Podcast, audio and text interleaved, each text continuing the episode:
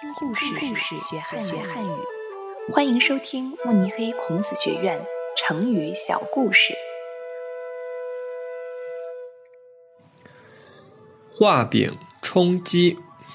三国时期，国家并不通过考试来选拔官员，而是靠他人的推荐来任命官员。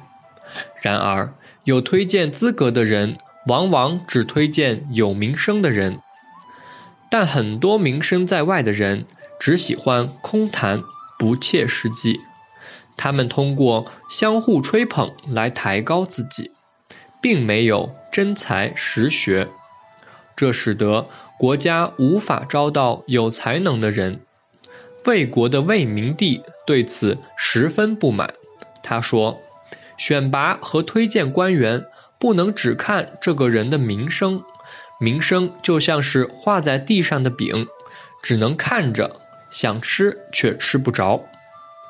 画饼充饥原用来比喻虚名，并没有实际用处，但现在人们多用它来比喻通过空想来安慰自己。